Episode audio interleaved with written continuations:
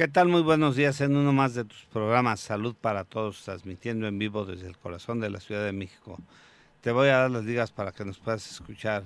Escúchanos por Facebook en vivo, escúchanos también por YouTube, también baja los podcasts por www.patreon.com diagonal salud para todos.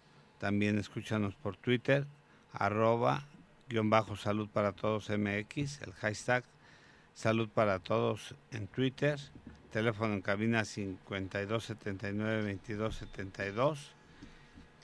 Les habla su amigo el doctor Roberto Canales, quien es médico internista y miembro de la Asociación Americana de Endocrinología Clínica. Les voy a presentar a los miembros de nuestro staff, al doctor Gabriel Rojas Posero. Hola, ¿qué tal? Muy buenos días. médico ginecobstetra y se dedica a la medicina privada a la doctora María Eugenia Ramírez Aguilar. Hola, muy buenos días. Quien es médico internista y se dedica a la medicina rehabilitación.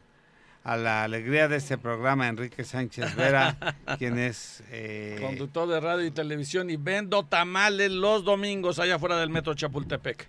Para los que se los ofrezcan. No, y hoy tenemos una invitada de lujo, doctor. De tener a nuestra gran amiga, la doctora Diana Jessica Gómez García Cano. Buenos días. Quien es ginecobstetra, egresada de la Universidad Anáhuac del Norte, con especialidad de ginecobstetricia en el Hospital Español de México, médico adscrito al Hospital de la Mujer de la Secretaría de Salud desde hace 23 años, 24 años ya, y expresidenta del Colegio de Ginecólogos y Obstetras del doctor Álvarez Bravo del Hospital Español de México y se dedica a la medicina privada en los consultorios en Ciudad Satélite, en no sé, en satélite. A rato tiene que decir dónde, doctor. Y el tema de hoy es eh, sangrado en el embarazo, en la primera y segunda mitad del embarazo. Y bueno, pues es un placer tenerte aquí nuevamente, doctora este, Jessica y el micrófono es tuyo. Muchas gracias. Pues bueno, pues vamos a hablar de lo que son las hemorragias durante el embarazo. Como el embarazo dura 40 semanas, lo tenemos que dividir en la primera mitad y la segunda mitad para poder diferenciar estas hemorragias. Las hemorragias de la primera mitad, las más frecuentes, podemos considerar lo que es el aborto, lo que es un embarazo ectópico, que es un embarazo fuera del útero, o lo que son la enfermedad trofoblástica, que es una este, entidad diferente a un embarazo normal, que también provoca sangrado. Y los hemorragias de la segunda mitad del embarazo ya son generalmente las que se presentan al final, como pueden ser la placenta previa, el desprendimiento prematuro de placenta o la ruptura uterina. Cualquiera de estas entidades pueden provocar sangrado abundante. Doctora, ¿hay, ¿hay hemorragia, bueno, hay sangrados o manchados normales durante el embarazo en el primer trimestre? En el primer trimestre no se considera normales ningún sangrado. Específicamente nosotros podemos considerarlo como una amenaza de aborto y después investigar cuál es la causa del sangrado ver si no es un embarazo fuera del, útero, cómo va ese útero o ese bebé para estar provocando una hemorragia, si no hay alguna úlcera en el cuello o si no hay alguna otra entidad que pueda provocar. Pero definitivamente no es normal un sangrado durante el embarazo.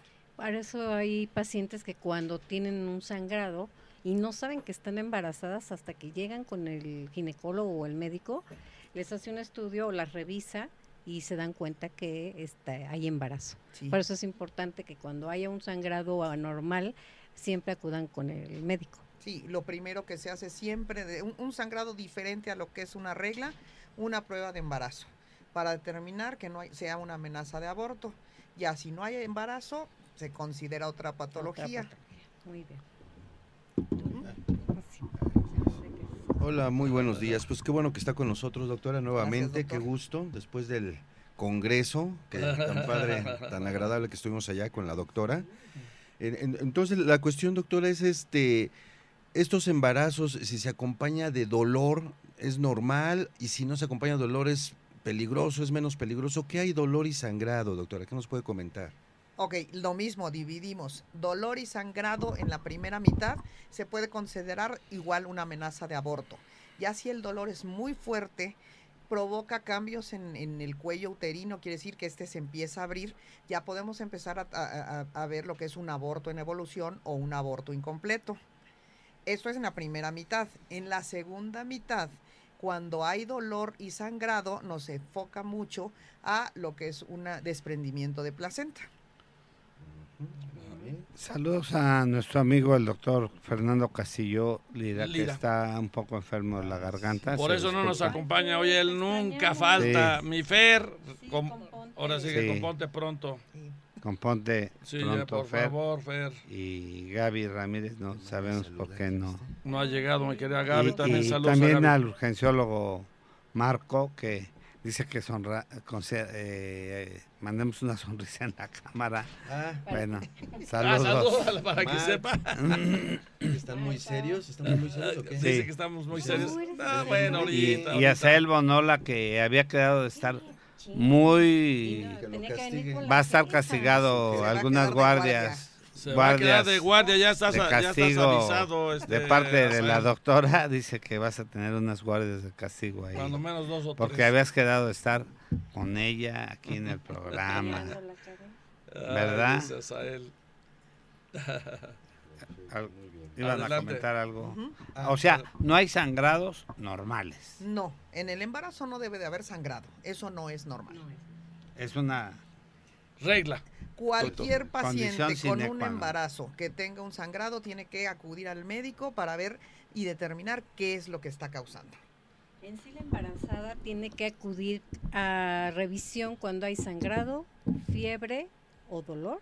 Y dolor. Bueno, primero hay que acudir a revisión para control del embarazo. Claro. Y específicamente ver cualquiera de las patologías que pueda haber. Pero en un embarazo, cualquier sangrado, por mínimo que sea, tiene que acudir para que se revise. Si es una cosa sin importancia, se le puede decir, bueno, hay, el reposo, hay medicamentos y no hay problema, pero puede llevar este, este sangrado a una cosa más fuerte y entonces sí, tener que buscar otras alternativas. Claro. Pero eso que van a revisión con algún médico y le dicen, es normal el sangradito, eso, no hay sangrados normales. No, no hay sangrados normales. Es una condición ya. Hay muchas pacientes que llegan y dicen, es que estuve sangrando todavía estando embarazada. Eso se considera una amenaza de aborto, pero ellas no lo sabían y, siempre piensan que es su, menstruación. Pero no, no hay sangrados normales durante el embarazo. A ver, otra cosa que, que también marca mucho a la gente que dicen, es que yo menstrué estando embarazada. Sí. Eso ah, no es real. No, no, es real. Una persona que está embarazada no puede menstruar. La situación es que la paciente no se dio cuenta que se embarazó y el sangrado que presentó lo considera como si fuera su menstruación. Pero no se puede menstruar estando embarazada. No, no se puede. Y es amenaza de aborto. Se considera una amenaza de aborto al principio. Ok. Pero Hay, hay, mucha gente y que dice yo me embaracé. Es que yo estuve menstruando dos o tres meses estando embarazada. Es, es para nosotros médicos eso era una amenaza de aborto que ella no se había dado cuenta. Por eso tienen que acudir desde el primer día de la falta de regla una prueba de embarazo para saber si hay embarazo y todo lo demás estarlo vigilando. Mire, doctora, llega una pregunta del otro gran amigo, del doctor Marco Antonio Villalobos, que es urgenciólogo en Lomas Verdes. Dice, ¿qué porcentaje de pacientes se les provoca aborto o hay aborto cuando hay un trauma o accidente? Si es frecuente eso, que haya trauma y accidentes y provoque aborto en la paciente. Bueno, depende de dónde sea el traumatismo. Si es un traumatismo abdominal o un traumatismo en la cadera, sí, pues es muy frecuente y el porcentaje es muy alto de que se presenten abortos. Traumatismos fuertes, porque me van a decir después, dicen, no, pues es que me voy por la escalera, me siento y eso ya voy a abortar. No. Hay traumatismos fuertes es muy alto el porcentaje que sí provoca abortos. Ah, o sea, condiciones profundas de abdomen. De abdomen y de cadera, sí. Sí, nosotros ahí en el Hospital de Urgencias de, la Villa veíamos frecuentemente contusiones profundas de abdomen y inminentemente veíamos que había pérdida de, que había abortos inminentes, ¿no? Exacto. Por una contusión sobre el, sobre, el sobre el abdomen y ahí era un sangrado irreversible. ¿Cómo ya lo llama producto? ya, ya, ya, ya, está aprendiendo. Ah, pues ya. vamos a pedirle al consejo médico que le hagan un examen de certificación para que, obtenga la cédula. Exactamente. Ya nada más falta que, le abras una plaza ahí en el hospital. En el hospital ya para de la mujer. Ah, por cierto, doctora, usted está en el hospital de la mujer. Sí. ¿Qué tantos casos de estos ve por allá? Uy. ¿Qué le puedo decir? es el pan nuestro de todos los días. Le faltarían dedos. La, mayoría de, las causas que van por este consulta de urgencias o son infecciones o son hemorragias. Entonces, las hemorragias las tenemos que revisar, ver y este rápido. Las, las, infecciones se puede dar tratamiento sin ningún problema. Pero la mayoría de las pacientes que van por sangrados es precisamente porque ya este, tienen un aborto en evolución. Hijo. Ya cuando están al final del embarazo y que llegan por sangrados, ya esa es una urgencia muy fuerte que tiene que este, terminar en pasar rapidísimo a quirófano, porque generalmente es el desprendimiento de placenta. Híjole, qué, qué difícil, ¿eh? Ajá. ¿Y cuál es la semana más eh, temprana que ha atendido por sangrado y que haya tenido que de atender el producto por cesárea o este o por parto normal y que el producto o el bebé sí haya logrado vivir. Bueno, si se detecta la hemorragia a tiempo, ya sea por placenta previa, por placenta previa es más fácil porque empieza el sangrado aunque no hay dolor, pero tiene uno tiempo de pasar a quirófano, poder sacar al bebé sin problemas. Cuando se desprende la placenta, sí debe de actuar uno más rápido porque al desprenderse el bebé este, ya no tiene oxígeno ni nada y se puede morir. se puede mm. presentar en, cualquier época, esos padecimientos de la semana 20 en adelante. Y hemos tenido de todas las semanas este, posibles. Sacar al bebé, aquí ya la situación es que si es un bebé prematuro, pues ya pasa a ser este perteneciente al pediatra. Sí, ya ahí ya tiene mucho que ver los grados de inmadurez, de madurez, de, muchos factores son los que intervienen ahí, ¿no? Exactamente. Ahí también vienen los siete mesinos y todos ellos, este, doctora. No, lo que pasa es que ya es hablar de mucho. Es de ¿eh? mucho, puede ser de cinco mesinos. Ya, ha, habido este, bebés que han nacido desde los 24 yo, no, yo, semanas. Yo, fui de 38 semanas. Ah, ¿Estuvo bien, doctora? estuvo bien. por eso salí tan guapo y por eso salí tan inteligente. Tú te pasaste, ¿eh? por eso te, acabaste a tu madre. Sí, 38 estuvo bien, doctor. De término estuvo perfecto. ¿Verdad que sí? Va a ser perfecto. Oiga, doctor, este, pregunta una, una persona del público que siempre hacen esa pregunta. ¿Hasta qué edad del embarazo ya se pasa el riesgo de aborto? Bueno, aborto se puede considerar desde la semana, de, desde que el embarazo hasta la semana 20. Después ¿Todavía puede ocurrir un, embarazo, hasta aborto la hasta la semana 20, Se considera todavía aborto. Ah, en definiciones, como se dice, puede, ya, viendo al bebé afuera, si pesa menos de 500 gramos, también se considera aborto.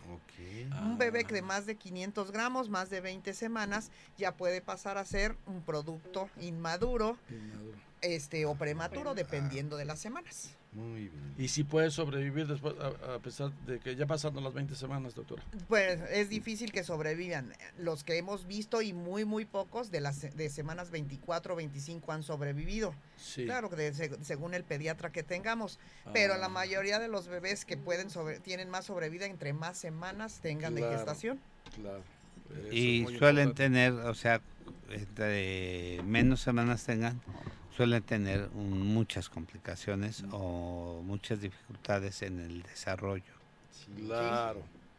Por eso el producto tiene que madurar lo más que se pueda. Exacto, dentro del seno materno. mientras más semanas, lógicamente, estará mejor. A pesar de todos los avances que hay. Que me hacen luego mucha burla por mi frase. La mejor incubadora es, la, mamá. Es la mamá. Pero luego se burlan y todo. Pues es la mamá Mientras más tiempo esté el bebé dentro de la madre, mucho mejor va a salir y mucho más este maduro. Por eso yo me quedé hasta las 38 semanas, doctora, porque yo sabía que tenía que quedarme hasta ese plazo. No, tú te has de haber quedado como 48. No, no, no, no, no. 38.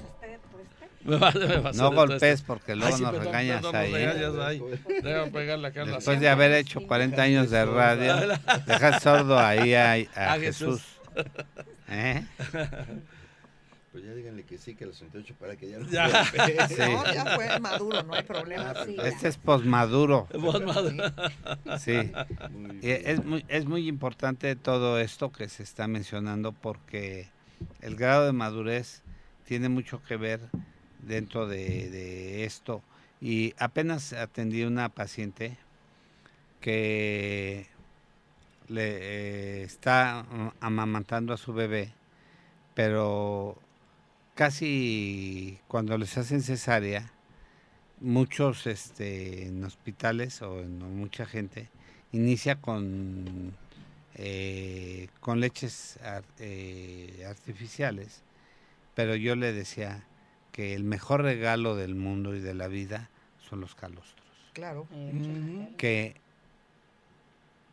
intentara pegarse a su bebé y que intentara extraer los calostros y se los, se los diera a su bebé, porque de ahí depende el futuro de su criatura para toda su, su vida futura, porque los calostros es lo más importante en la vida del niño.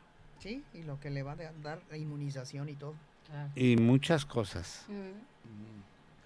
Yo quisiera hacer una pregunta, no sé si lo estén haciendo en el Hospital de la Mujer ahora que se está hablando mucho de la microbiota, no sé si lo estén haciendo ustedes, eh, de lo que se está haciendo de, poner una gasa en solución estéril, pasarla por la vagina de la mujer cuando se saca por cesárea, pasarle sobre la vagina de la mujer y, pasarla por la cara del bebé y está dando muy buenos resultados en cuanto a la microbiota del bebé.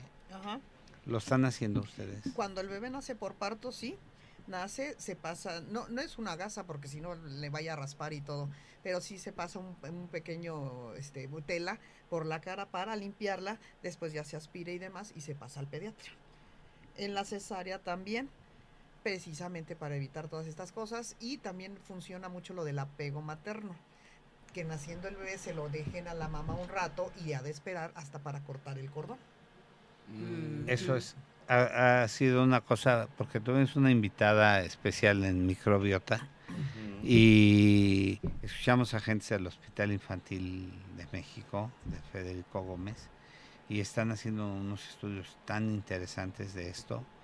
Y es que la microbiota hoy juega un rol tan importante en depresión, en desarrollo mental, en factores neuronales de desarrollo que no se sabían y que ahora es una cosa que en verdad es impactante la importancia de la, de la microbiota que, que no se manejaban.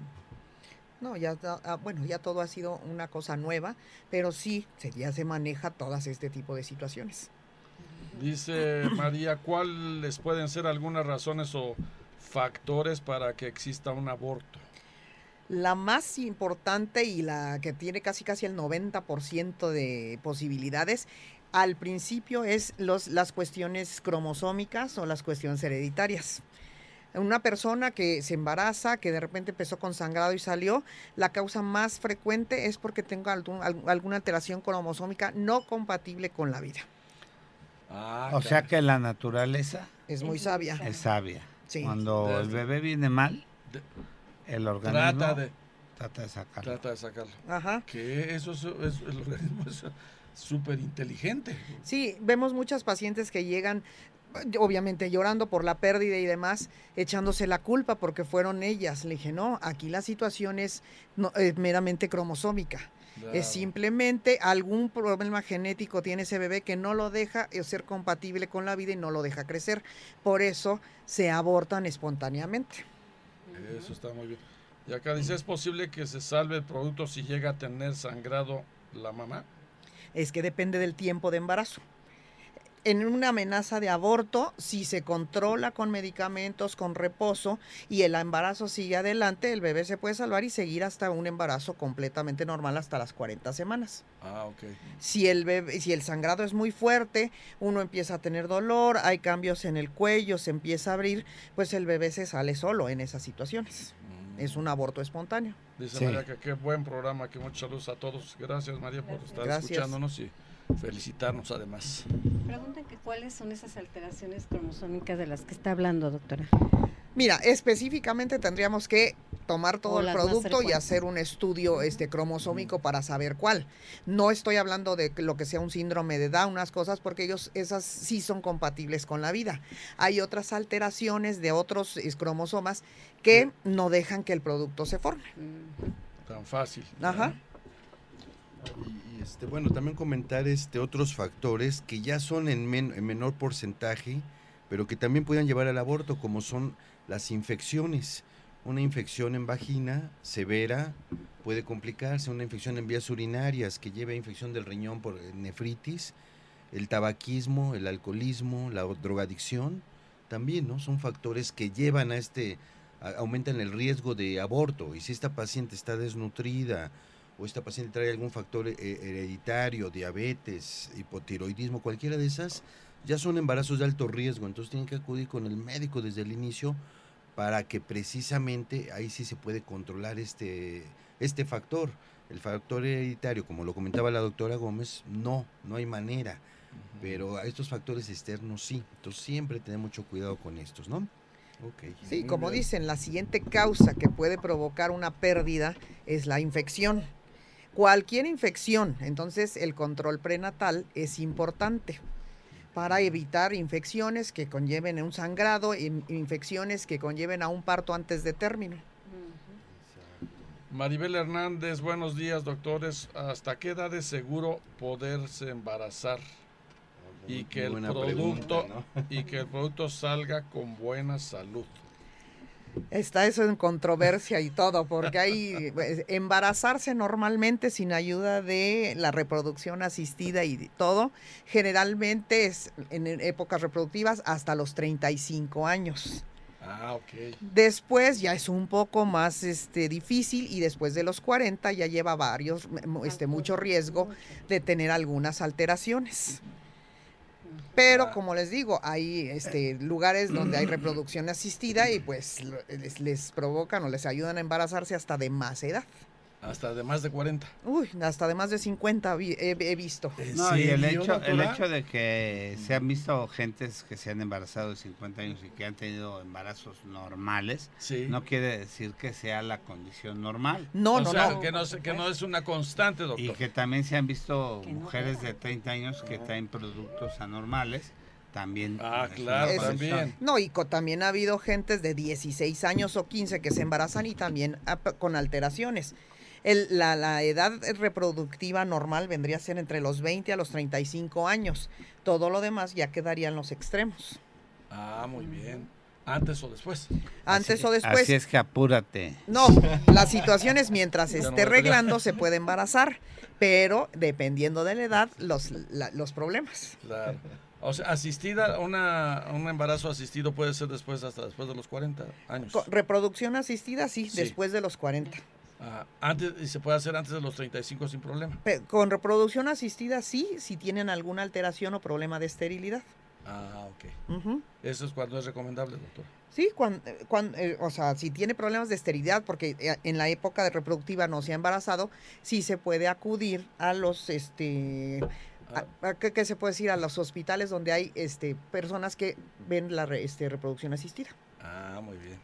Ya hay más hospitales cada día más de estos, ¿verdad, doctora? De la Secretaría de Salud no, estarían el Instituto Nacional de Perinatología, el Hospital de la Mujer, y ellos sí tienen establecido que hasta los 36 años este, dejan a las pacientes todavía para que puedan entrar ese protocolo. Claro. En los hospitales privados y en las clínicas privadas, hasta la edad que quieran. Mientras tengan lana. bueno, esa sí es otra cosa.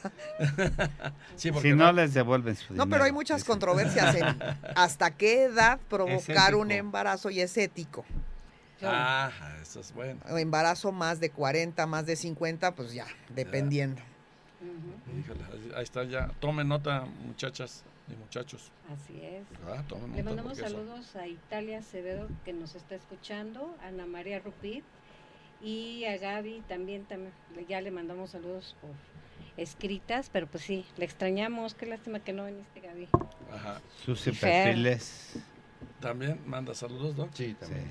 Este, Lourdes pregunta, pero ¿en qué consiste en que un embarazo sea después de los 40 y salga bien? Ah, no, pues qué bueno, ¿no? Bueno. O sea, ¿en qué consiste? Muchas veces consiste en que después de los 40 no sea el primer embarazo de una mujer. Ah, sí, porque dice, ¿cuáles son los factores que señala la doctora? Es eso, ¿verdad? Sí. Sí, sí, sí. Después de los 40 hay factores genéticos en específico que pueden hacer que un bebé no salga bien. Cuando es el primero, es más este, frecuente que tenga alguna alteración. Si es el segundo o tercero, es menos frecuente. Puede ser una de las causas.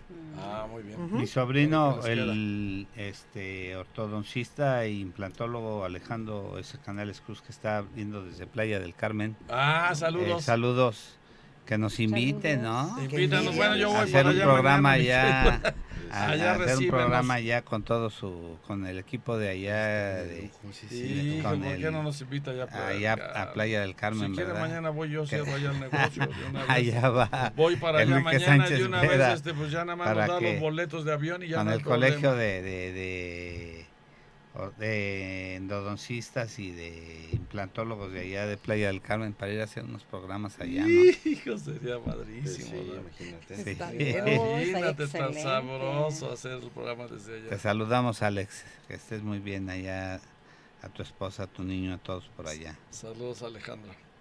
Otra pregunta, Gabriel. Ah, este, sí, eh, eh, también complementando esto que decían que en qué consiste que pacientes de más de 40 años y todo salga bien.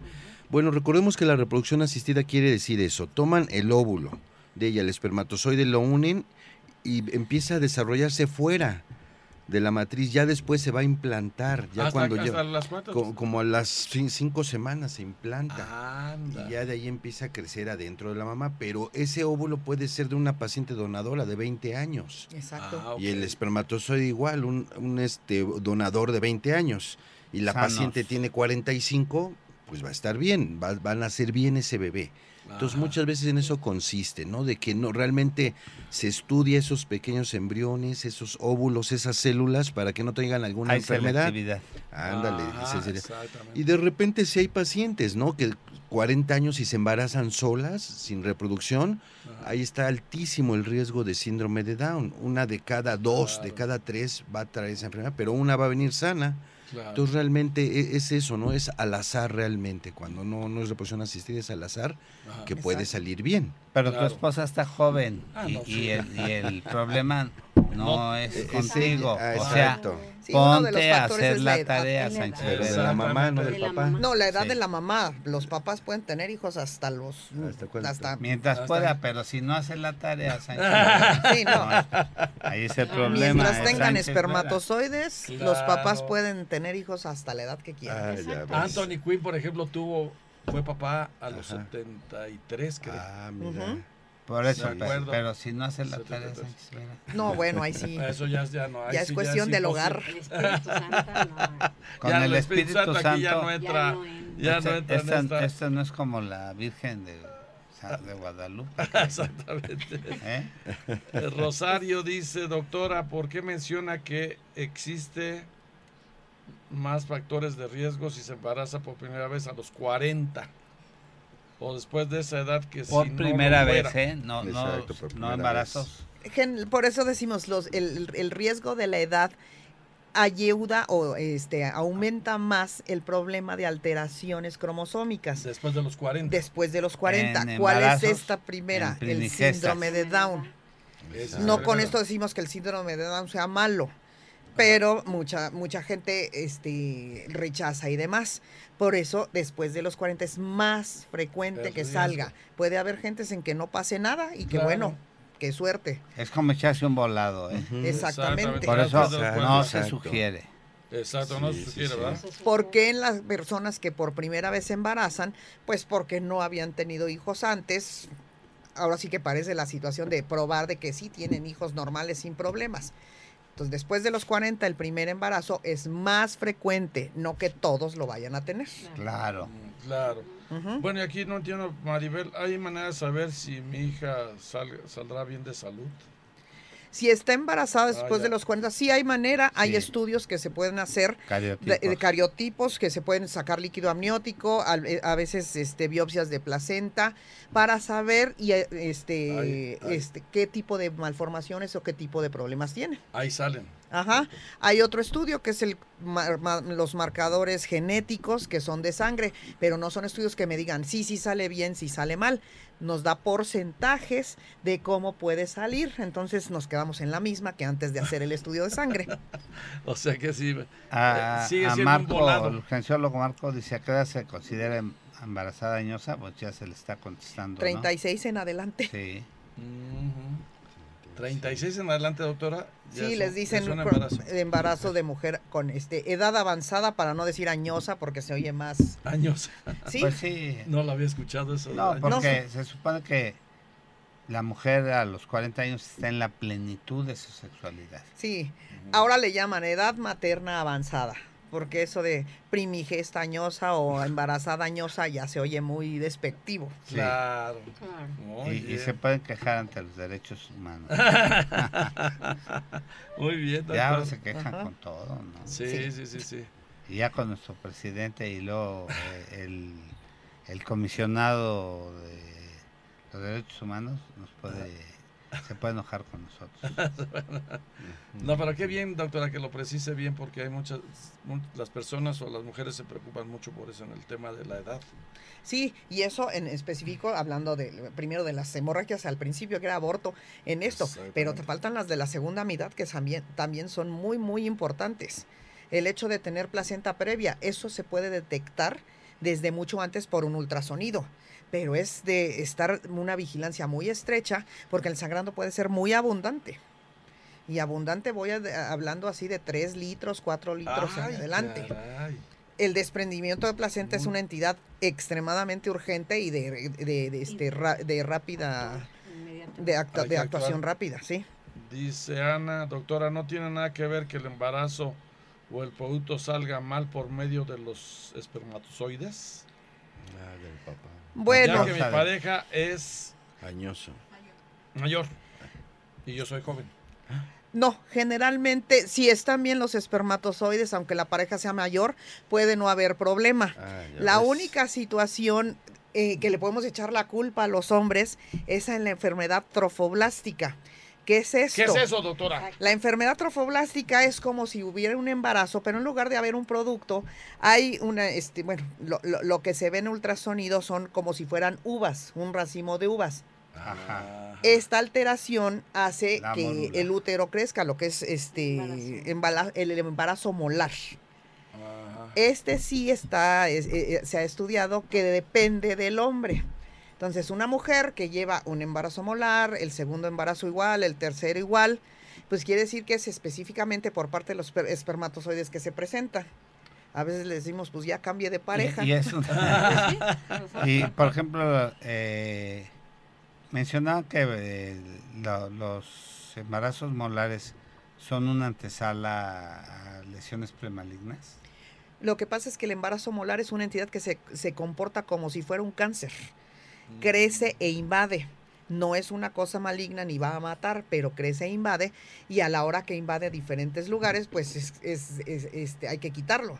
Ya sea el útero, llega a invadir a pulmón, llega a invadir a hígado y ese es el problema. O sea que al tiempo, si hay una repetición, o sea, segundo embarazo molar, un tercero ya...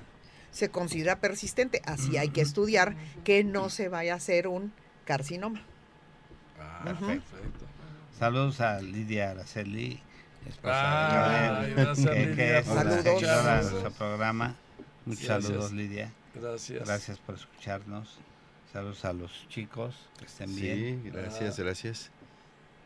¿Tienes una pregunta? Ah, sí. lo que pasa es que estaba preguntando un doctor, dice, ¿cuáles son los factores de riesgo para el acretismo placentario y se puede detectar a tiempo? Yo creo que nos explique la doctora qué es el acretismo. exacto. El acretismo placentario es cuando la placenta se pega más de lo normal en el útero. La placenta tiene que llegar hasta cierto, este, cierto nivel para estar pegada sin ningún problema, pero cuando sobrepasa esto, que es después del endometrio, cuando sobrepasa hacia el músculo o inclusive más este, adentro, se le llama acretismo placentario. Esto es una este, alteración fuerte. Los factores de riesgo principales son las múltiples, los múltiples embarazos, las múltiples cirugías ya que la placenta se implanta exactamente en la cicatriz de una cesárea anterior que está más delgada y empieza a penetrar más hacia este hacia adentro del órgano. Y ahí se aparece el coco, ¿verdad? Ahí en la cirugía se aparece el coco porque al sacar al bebé la placenta no se despega y el sangrado es muy muy abundante y entonces hay, hay varios procedimientos para poder este, tratar el sangrado, pero pues es llegar hasta quitar útero, pero puede llevar hasta la muerte. Ay, caray. El factor de riesgo más importante son múltiples este, cirugías en el útero, que serían varias cesáreas, antes. O sea que el mm. coco sí existe. No, sí. Y cuando se presenta ahí es durísimo. Aquí sí, porque son eventos urgentes y son eventos que ponen en jaque a la familia. Claro. Sí, esto no hay quiere... que avisarle a la familia de, un evento de estos. Fuerte. Y que tienen que tomar decisiones, es decir, por ejemplo, en una primera gestación, ¿sabe qué? Que se le va a tener que quitar el útero a su esposa inminentemente y se van contra los doctores. Sí, aquí esto iba a decir, no quiere decir nada más que los que tengan muchos embarazos y muchas cesáreas se les presenta. Puede presentarse en un primer embarazo más raro, en un segundo embarazo, pero es una situación de actuar urgentemente y ahí es donde los familiares, pero ¿cómo le va a quitar el útero? ¿Pero cómo va a pasar esto? Pues es que si no se quita, sigue sangrando y se va a morir. ¿Y no hay vuelta para atrás? No, no, no.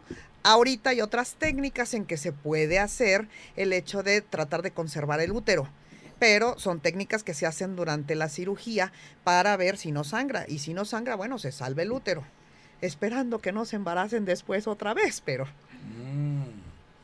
Pero son, son inminentemente riesgosas. Sí, son muy riesgosas. Y entonces, este, o sea, son situaciones, a mí me, me ha tocado ver este, este tipo de situaciones eh, y que he visto que la gente se va contra los doctores. Sí. piensa que, que, hay negligencia profesional y que hay cuestiones este personal o que hay impericia médica.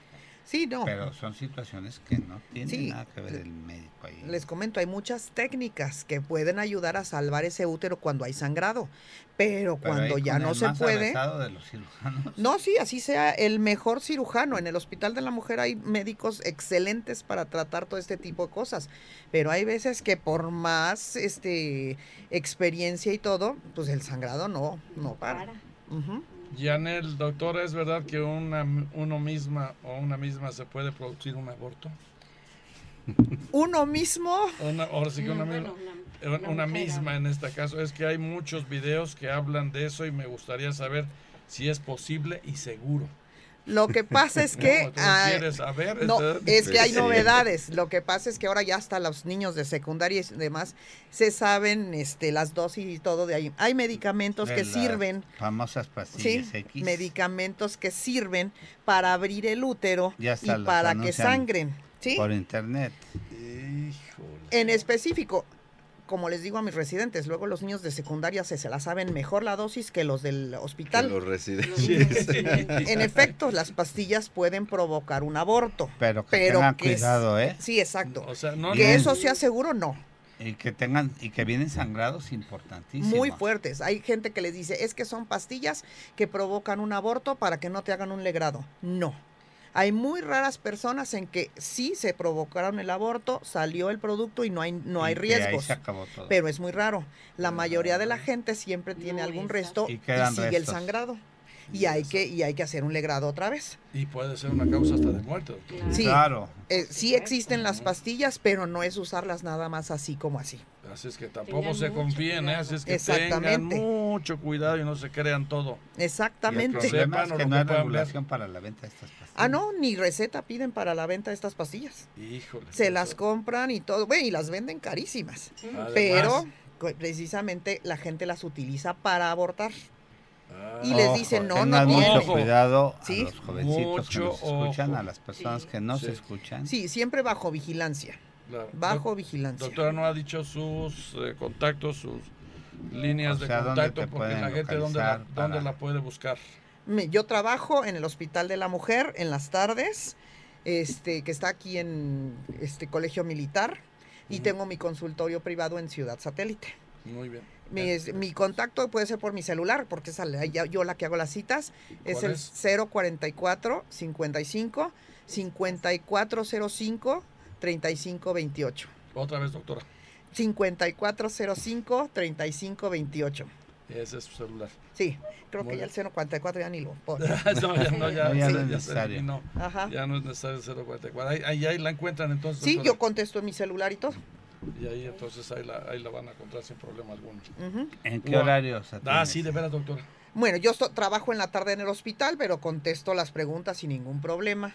y en las mañanas tengo mi consultorio. Pero que ya no hablen después de las 10, 11 de la noche. No, no, tampoco. No, que ya no, no, no. le encanta, le encanta trabajar de 3 a 4 de la mañana. No, no, no, no, no, no, no, pero tu horario de consulta, doctora. En las mañanas sería de, de 10 de la mañana a 1 de la tarde. ¿Allí en el Hospital de la Mujer? No, en el, en el privado. en el privado, allá. ¿De lunes a viernes? De lunes a viernes. No nos confundas, Sánchez Vera, ya nos confundiste. Guadalupe, ¿usted recomienda que una mujer se pueda o se embarace después de los 40 años o no? si no tiene hijos, no, si no tiene hijos, desea tener hijos y todo, puede acudir a un, sitio de reproducción, que le hagan sus estudios y demás, y si puede, si se puede embarazar porque también les vamos a decir, no, después de los 40 ya no se embarace, ya no tenga hijos. Claro. Pero bajo estudios, bajo todo, este, vista, vigilancia médica y todo para saber que esté todo bien. Ah, claro, si tiene ya enfermedades concomitantes como diabetes, alguna ah, enfermedad fuerte y demás, no es muy recomendable. Claro. más peligroso. Ajá. ¿Y qué opina de la inseminación artificial, doctor? La inseminación artificial es específicamente darle medicamentos a la paciente para que pueda ovular bien y lo único que se hace es ayudarle a los espermatozoides a que entren para que puedan llegar este, a fecundar ah, un óvulo. Ajá. ¿Usted lo recomienda o no, doctor? Lo que pasa es que como ya hay otras este, técnicas de reproducción y demás que son más fáciles y más rápidas, aunque más caras, la inseminación artificial se puede seguir haciendo sin problemas. Muy bien. Así es que no, no, usted no dice que no, ¿verdad? O sea, sí podrían hacerlo. Ah, no, claro que se puede hacer. De hecho, hay muchas gentes cuando tienen este banco de semen y pueden este, escoger si quieren un niño bonito, de ojos azules y todo. Si quieren uno así como yo. no. Nada más que yo sí salgo pero, caro. Está muy difícil. Pero, que salga así de guapo como yo, está. Pero, pero bueno, puede ser. Es que, no están, es que no están hablando de impotencia. Solo que haya donación. Solamente que haya donación. Sí, con eso, es, para eso sirve mucho más la inseminación artificial. Espermatozoides donados de alguien, eh, de algún banco de semen. Claro. Y pueden escogerlos hasta guapos. Ah, sí, pues ah, ahí en todo el mundo. Ahí está el catálogo, ¿verdad? Ahí aparece el catálogo y ahí están. Sí. ¿Verdad? Exacto. Doctora, ¿cuál es el tratamiento que les da para cuando hay hemorragia en cualquier etapa del embarazo? Eh, ok, para la amenaza de aborto siempre hay reposo y medicamentos que ayudan a pegar ese embarazo y quitan el sangrado, pero solo hasta la amenaza de aborto. Cuando ya ¿Qué es hasta qué semana? No, la amenaza de aborto es mientras nada más haya sangrado y dolor. Que no haya este, modificaciones en el cuello que esté, se esté abriendo y esté sacando ya el dijo hasta la semana 20. Sí, aborto. Aquí es reposo. Y medicamentos. Si el, em, eh, si el sangrado ya es más fuerte, el cuello se abrió, hay que hacer un legrado. Si se trata de un embarazo ectópico, que es otra causa de sangrado, pues ese sí es, una cirugía segura. Porque un embarazo fuera de la matriz puede romper la trompa o el lugar donde se esté. y es hemorragia interna. La enfermedad trofoblástica también se tiene que hacer un legrado y evacuar todo eso que está dentro antes de que este, se disemine y de las hemorragias del segundo trimestre, la placenta previa al principio es con reposo y cuando llegue el bebé a, tiempo para nacer, la cesárea. En el desprendimiento de placenta es una cesárea a fuerza y de urgencia. Inmediatamente. Y cuando se trata, ya la última este, entidad que vimos, que era la ruptura uterina, esta se, presenta cuando ya se tuvieron cicatrices anteriores en el útero y a la fuerza quieren parto o tienen contracciones fuertes y no se trata. Se rompe, el útero y el bebé se sale. Esa también es cirugía de urgencia. Doctora, si hay un aborto, ¿puede existir la depresión postparto? La depresión más que nada es por el aborto y la pérdida, no tanto por el posparto. Claro. pero depresión sí, depresión sí hay. Depresión posaborto. Depresión posaborto, pero sí hay depresión porque es una pérdida. postraumática por la pérdida del producto. Claro. entonces, pero sí. puede existir. Ah, sí, sí puede. Doctora, ¿podrían explicar en qué consiste un código MATER? ¿Sí? Mater en un hospital como prioridad nacional en la mujer con sangrado obstétrico. Sí. Obstétrico. El código Mater ya se ha instituido en todos los hospitales de la Secretaría de Salud. Cuando llega una urgencia de cualquier tipo de hemorragias, lo que se hace es hablar y poner en este en emergencia a todo el sector del hospital, ya sea terapia intensiva, urgencias, la, quirófano, anestesia, para que en ese momento del diagnóstico y pase la paciente esté todo preparado para resolver el problema. Eso se llama código Eso se llama código Mater. Ah, o código rojo, en diferentes lugares lo tienen. El caso es que ya todo el personal del hospital que esté involucrado en este tipo de problemas esté ya pendiente y listo para actuar en el momento preciso. Ah, Banco de sangre, laboratorios, todo. Muy bien, qué bueno. Es, es, como si fuera una alarma en el hospital para decir, llegó esta paciente, todos pónganse este, en, alerta. En alerta. Y qué buena, miren, no sabía yo que existía Sí, no, en todos los hospitales del sector salud está, está ya este, constituido. Ah, muy bien, eso suena interesantísimo. Sí, inclusive no nada más hemorragias, también por preeclampsias, por cualquier situación que conlleve la pérdida de la vida de ya sea de la mamá o del bebé, Se, se activa lo que se llama el código MATER.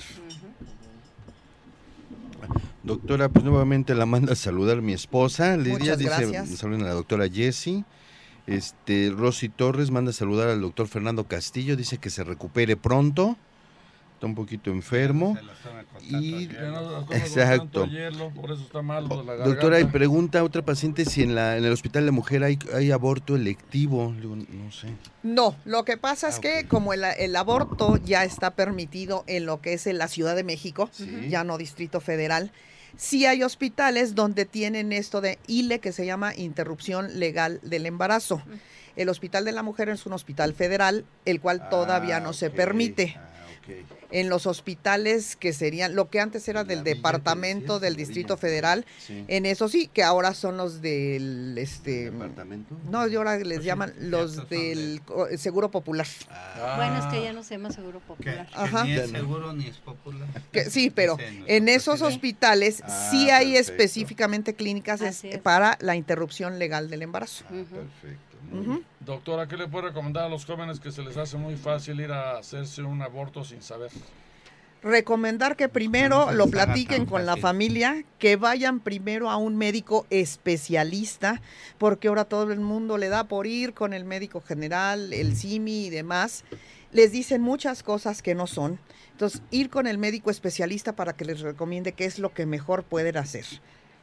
Si ya se, se, permite este, el aborto en la Ciudad de México, acudan antes con el médico y no se hagan las cosas nada más por, este, por, porque sí, porque ahí son las complicaciones que puede haber. Sangrados, perforaciones y hasta muerte. Ay, caray. Que sí se ha bajado. Sí, sí ha bajado mucho. Pero de todos modos hay gente que todavía lo hace y va. Después de hacerse, doctora, un aborto, ¿es posible quedar embarazada otra vez? Sí, de, hacerse o de que le practicaron un legrado. Después de practicarse un legrado, si hubo, si no hubo complicaciones, en tres o cuatro meses sí se puede embarazar y sin problemas. Sin problema. Bueno, hay gente que se embaraza luego al siguiente mes, ¿verdad?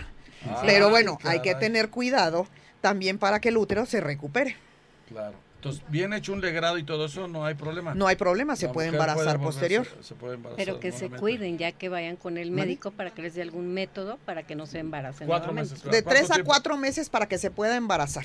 O sea que se tome tres, cuatro meses ¿eh? de descanso, sí. De descanso. Sí, puede tomarse un año más y todo. es lo sugerido. Sí. Los sugeridos son tres o cuatro meses para que esté bien restablecida. Y, y, se recupere el útero y pueda tener un embarazo sin problemas posteriores. me dice el doctor Marco Antonio, que es el urgenciólogo, dice, doctora, muchas felicidades. Yo nací en ese gran hospital y sigo aquí. no, pues, bien. Sí, sí, Qué bueno. Sí, Saludos para él. él es hijo del hospital de la mujer. Ándale, sí, es hijo Exactamente.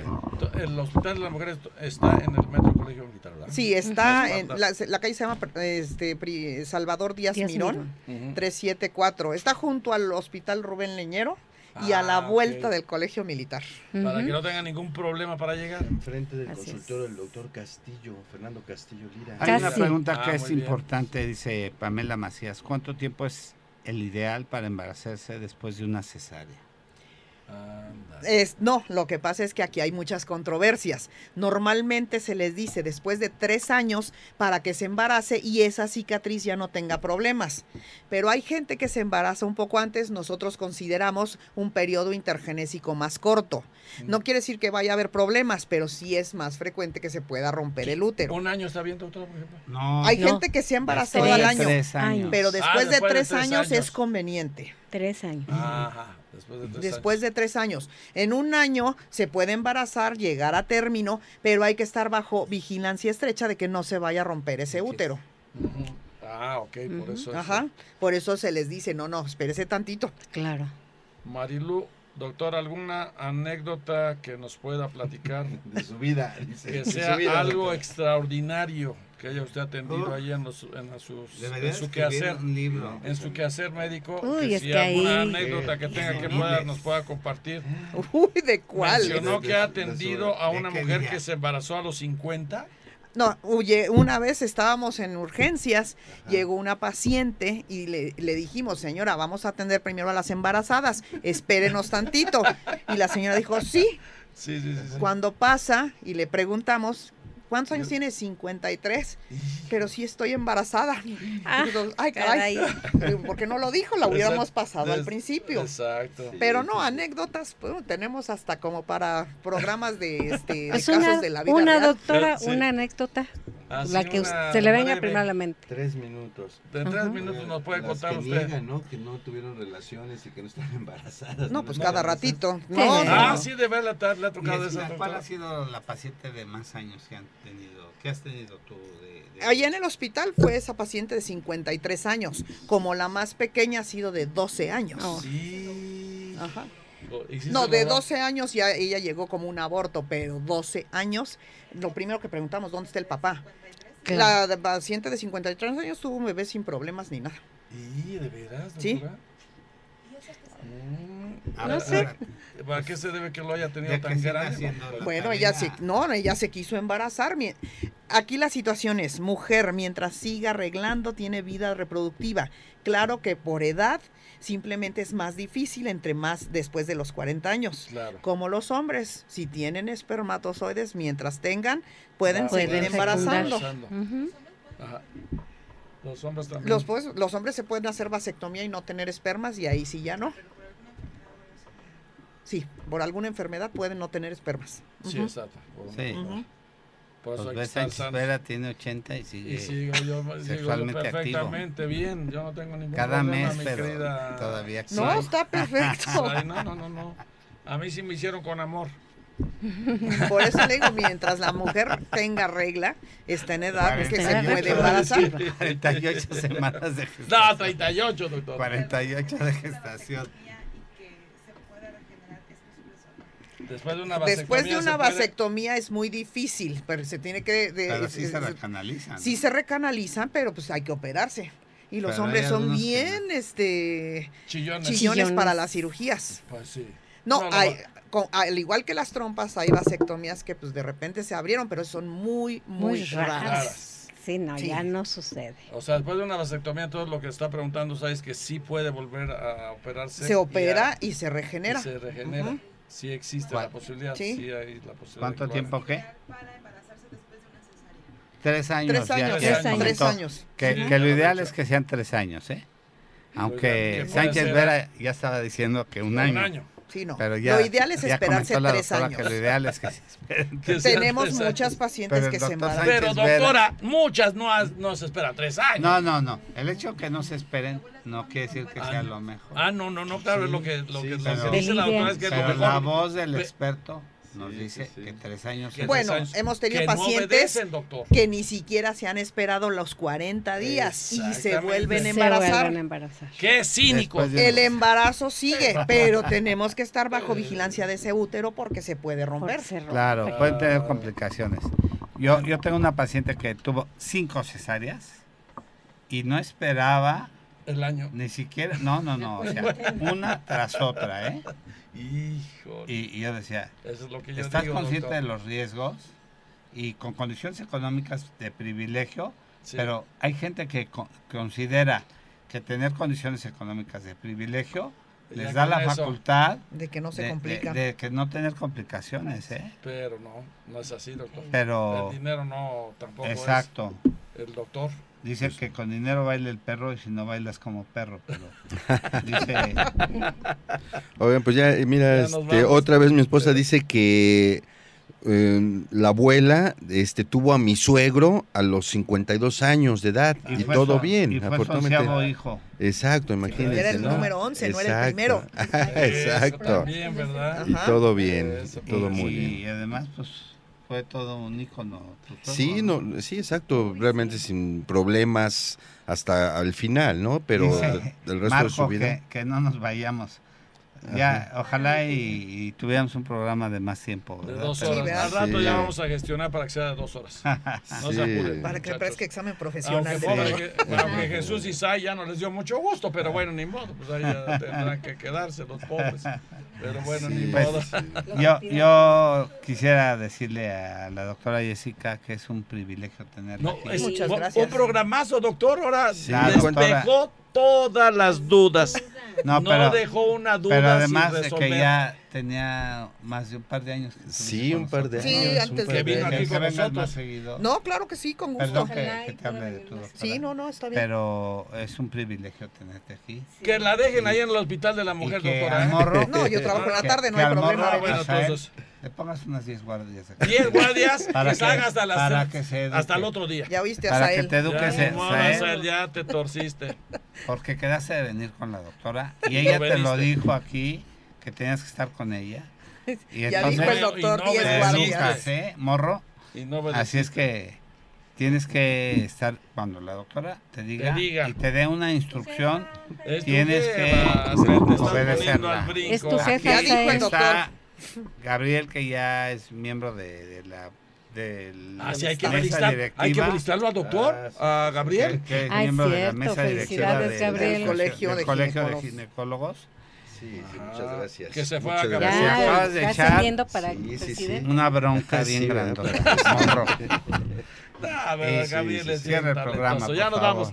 Ya nos vamos. Gracias, mi querido Jesús. Gracias, mi y componte, en la producción. Y componte Fernando y ah, sí, Gaby te extrañamos. Y saludos a Gaby también. Y Gaby, muchas gracias por estar aquí.